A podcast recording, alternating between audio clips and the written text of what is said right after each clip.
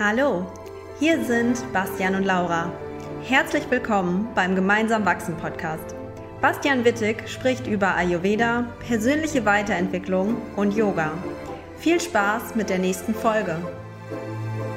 Wie schön, dass du heute wieder dabei bist bei einer neuen Podcast-Folge.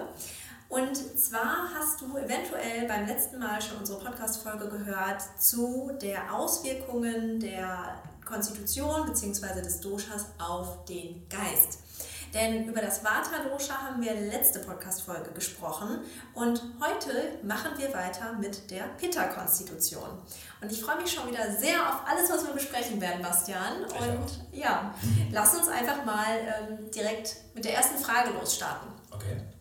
Und zwar will ich jetzt nicht direkt ins Thema springen und die Tendenzen von, von der Pitta-Konstitution äh, im, im Sinne der Potenziale, aber auch der Disbalancen uns anschauen, worauf wir gleich noch eingehen werden, sondern vielmehr möchte ich jetzt erstmal einmal gerne, dass du uns erzählst, wo denn der Unterschied liegt zu Sattvarajas und Tamas, was ja oft auch mit naja, der Konstitution in Verbindung gebracht wird, beziehungsweise auch teilweise verwechselt wird im Gegensatz zu dem Einfluss der Konstitution auf den Geist. Magst du darauf einmal eingehen? Oh ja, ich finde das auch absolut spannend und wissenswert.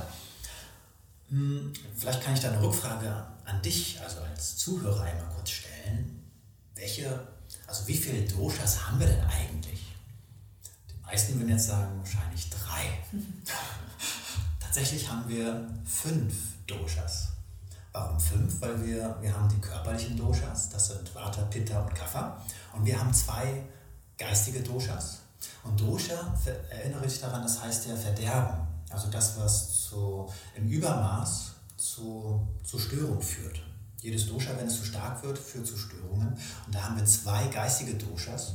Und die hast du, Laura, so eben auch schon gesagt, das ist Rajas und Tamas. Die führen, wenn sie äh, im Übermaß da sind, zu Störung. Und dann gibt es ja noch ein, ein drittes, ähm, das ist jetzt kein Dosha, sondern das ist ein Guna, also eine Eigenschaft, und das ist Sattva. Das ist diese Klarheit im Geist. Ähm, die kann nie stark genug sein, mhm. diese Klarheit und diese, diese innere Reinheit von mir aus. Es gibt verschiedene Übersetzungen dafür. Es ist auch so die Selbstreflektiertheit, es ist die Liebe. Ähm, davon können wir alle nie genug haben. haben wir bloß nicht immer alle. Es, gibt, es gibt ja so diesen, diesen, diesen Leitspruch, wenn wir über Sattva, Rajas und Tamas sprechen.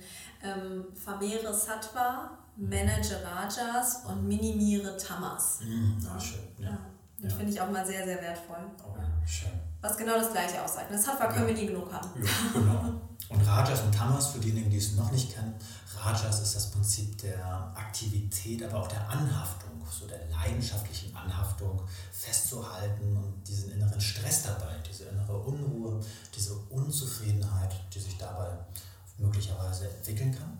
Und Tamas ist so das passive Prinzip, äh, nicht im Sinne von einer Entspannung, sondern im Sinne einer Stumpfheit, einer also Rückentwicklung, einer Stagnierung, äh, absolute Passivität, äh, Negativität, Faulheit, Benommenheit, ja. Stumpfsinnigkeit, um ein paar Beispiele zu nennen. Ja. ja. Genau, und um das jetzt vielleicht noch mal noch deutlicher zu machen, wie der Unterschied ist quasi. Also du wirst immer eine Konstitution haben, das heißt, du wirst quasi immer Prakriti haben, also deine Urkonstitution, die sich nicht verändert. Das äh, sind immer ähm, Vata, Pitta oder Kapha. Ne? Und auch da kann es natürlich in, in, ein, in ein Ungleichgewicht ähm, ja, letztendlich ein Ungleichgewicht haben, was dann dieses, dieses Dosha ist, also das, was wir zu viel haben, das, dieses Verderben, was dann letztendlich da ist. Und dann sind wir in einem Vikriti-Zustand, in einer Disbalance. Das heißt beispielsweise, hm, du zeigst ähm, bei, als, äh, du hast eine Pitta-Konstitution, zeigst aber auch gleichzeitig ähm, Pitta-Krankheiten beispielsweise, dass du entzündliche Hauterkrank äh, Hauterkrankungen hast beispielsweise. Ne? Ganz vereinfacht können natürlich die anderen Doshas noch eine Rolle spielen, aber einfach, um dir das ein bisschen deutlicher zu haben. Und dann kann aber jeder Mensch hat definitiv auch verschiedene Qualitäten des Geistes, ne? also Sattva, Rajas und Tamas. Wir können alle Sattva haben, aber wir können auch alle Rajas und Tamas ansammeln. Ne? Das hast du ja schon ganz richtig gesagt. Und Rajas und Tamas wären dann quasi so dieses Verderben, um das vielleicht nochmal ein bisschen deutlicher zu machen. Habe ich da noch was vergessen, Bastian? Nee, nee gar nicht. Ja. Man könnte das endlich äh, weiter aufführen. Ja. Letztendlich, dass von dort aus dann auch die Krankheit entsteht. Also erst war Rajas oder Tamas da, erst war eine subtile geistige ähm, Miss, Missstand dort sozusagen.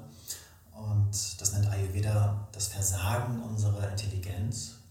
Und daraufhin tun wir dann ein Fehlverhalten an den Tag legen, welches ähm, die Doshas mit provoziert. Ganz banal gesagt erstmal. Ja.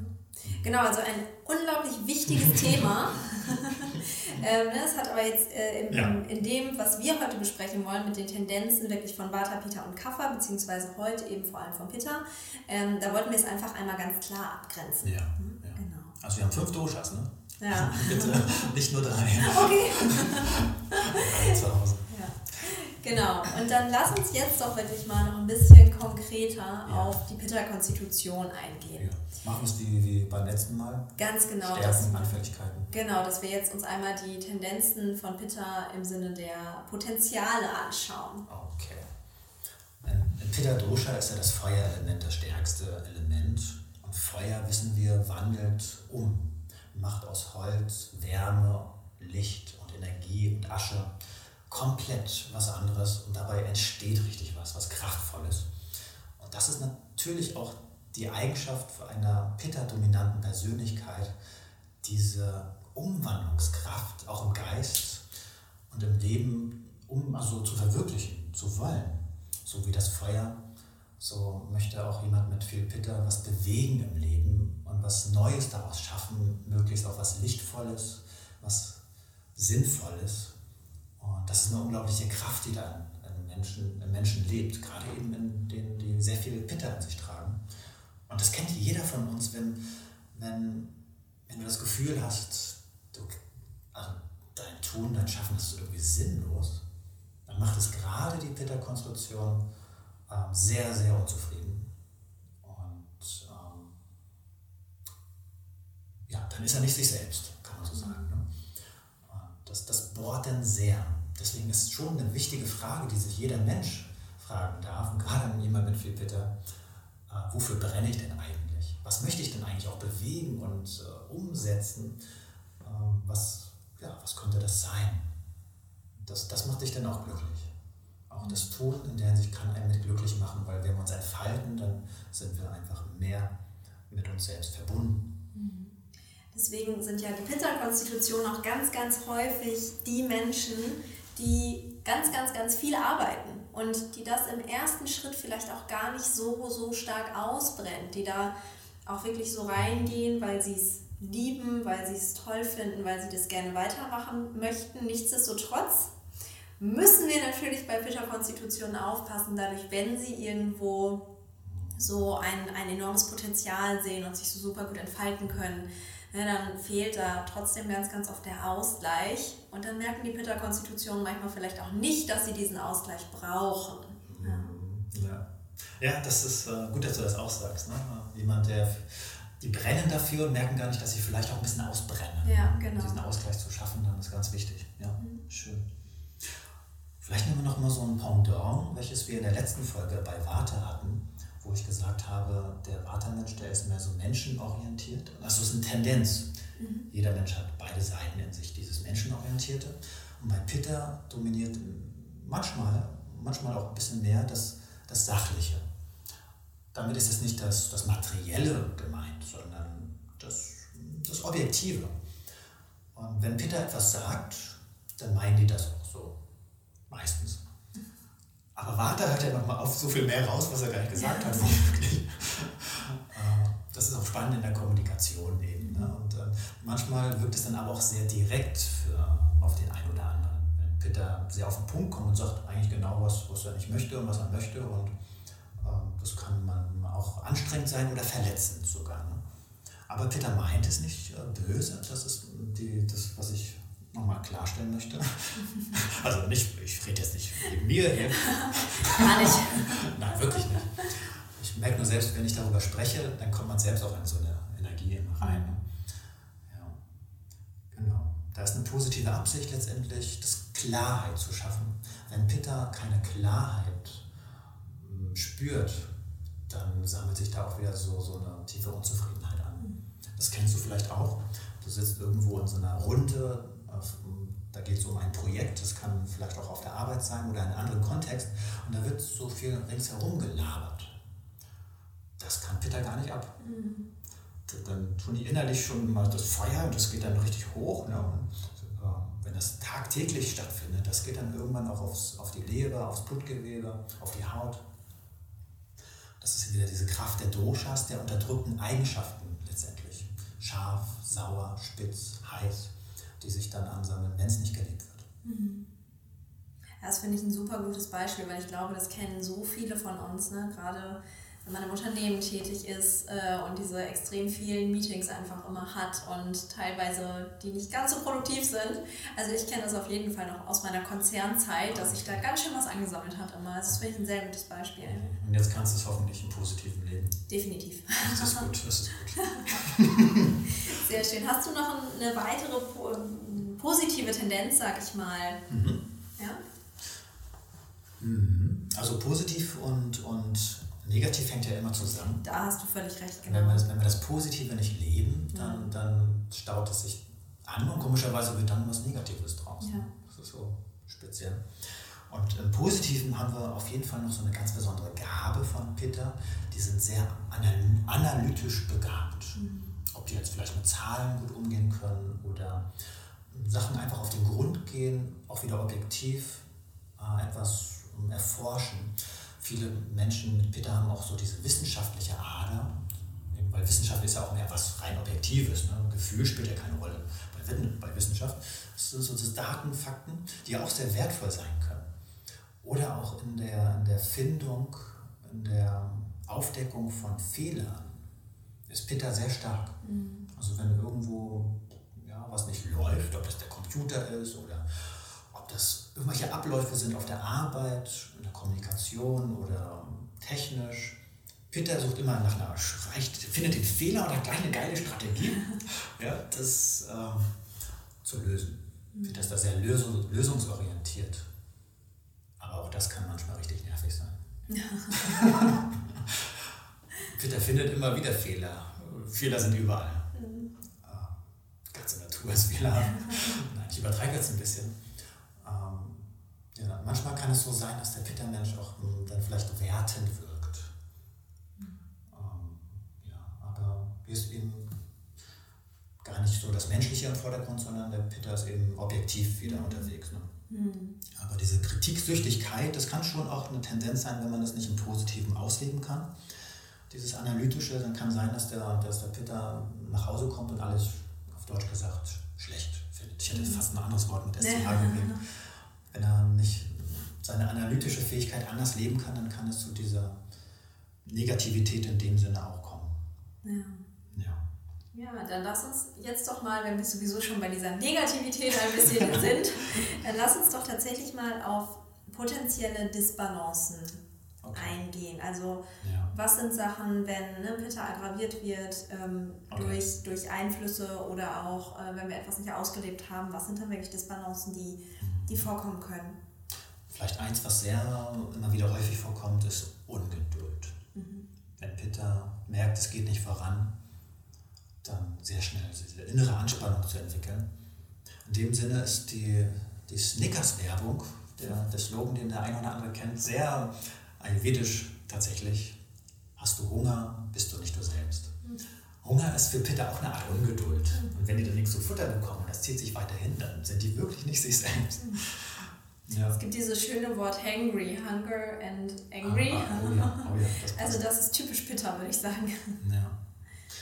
Und es kann auch sein, dass sie dadurch, dass sie halt wirklich auch so werteorientiert sind und oft auch wissen, was ihnen ganz wichtig ist und was sie bewegen wollen, und wenn sie merken, sie stoßen da an Grenzen oder an Widerstände, ähm, dass sie dann ähm, ja, vielleicht so einen Kontrollzwang entwickeln. Das mit Gewalt sich an sich reißen zu wollen und es kontrollieren zu müssen oder auch so was Dogmatisches dahinter ist. Da verbirgt sich immer wieder nur diese positive Kraft des Feuers dahinter, was bewegen zu wollen, was Positives in die Welt zu bringen, Licht vielleicht auch äh, zu, zu, hervorzubringen. Und so hält sich das immer so wieder in Waage. Dieses Leben möchten und wenn es nicht gelebt werden kann, dann wird es wiederum negativ. Mhm.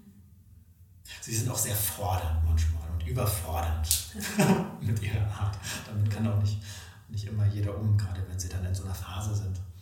Manchmal sind sie vielleicht auch sehr selbstdarstellerisch, weil sie sind ja auch eher so ein visueller Typ, wie das Feuer auch, also was sehr visuelles ist, das hat ja kaum Materie. Deswegen legen sie auf das äußere Visuelle sehr viel Wert. Es kann, sein, kann auch sein, dass sie dadurch ein bisschen extrovertiert wirken, obgleich sie auch viele tiefe Werte in sich tragen.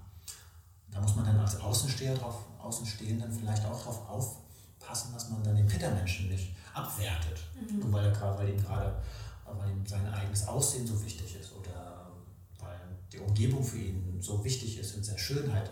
Ist auch ein Ästhetikmensch. Mhm. Und äh, wenn die Ästhetik nicht gelebt ist, dann, ja, dann ist für ihn das Feuer eben einfach nicht da. Also es ist ihm ganz wichtig, diese Schönheit, dieses Licht auszudrücken. Super schön.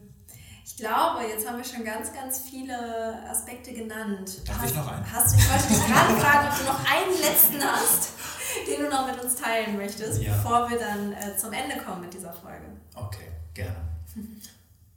Ein Mensch mit viel Pitter denkt häufig, so wie ich denke, müssen doch auch andere denken. Ist doch ganz normal, so zu denken. Wie kann man denn nicht so denken? Das geht doch gar nicht.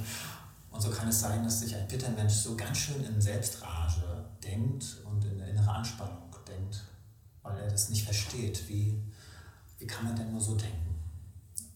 Das ist so ein bisschen so Pendant äh, zu jemandem mit einem Vater, einem starken Vater, der vielleicht denkt, oh, so wie ich denke, denkt bestimmt kein anderer. Ich, ich spiele das heute ein bisschen, ich bin heute irgendwie selbst Schauspieler, habe ich das Gefühl. Ja, das, wenn man über die Dosha spricht, dann, dann kommt man echt da, also ich komme komm da voll ins Gefühl rein. und wir tragen das alle in uns. Und tatsächlich kennt das jeder von uns. Ne? Man regt sich vielleicht über andere Menschen auf. Und dahinter ist doch, man wünscht sich, dass der anders denkt. Aber wir können ihn in seinem Denken nicht verändern. Aber wir können zu uns selbst stehen, zu unseren Werten, die wir auch äh, mit unserem Pitta-Dosha mitbekommen, mit haben. Das ist vor allem diese Feuer, diese Kraft und diese, diese Liebe, die auch damit in die Welt möchte. Das waren doch wieder die perfekten Abschlussworte. danke dafür, Bastian. Ähm, und danke, dass du uns da wieder so wunderbar mit reingenommen hast. Danke, dass du das so wunderbar führst. Super. Ähm, für alle, die jetzt gerade zugehört haben, erstmal vielen, vielen lieben Dank, dass du dabei geblieben bist. Ähm, wenn du die Folge gemocht hast, dann teile sie super gerne mit deiner Community. Ähm, gib uns auch sehr, sehr gerne eine 5-Sterne-Bewertung bei iTunes. Schau auch gerne bei unserer Website vorbei. Da haben wir noch ganz viele weitere tolle und teils auch kostenfreie Inhalte für dich. Das findest du alles in den Show Notes und wir freuen uns, wenn du das nächste Mal wieder dabei bist. Oh ja, bis dann. Ciao.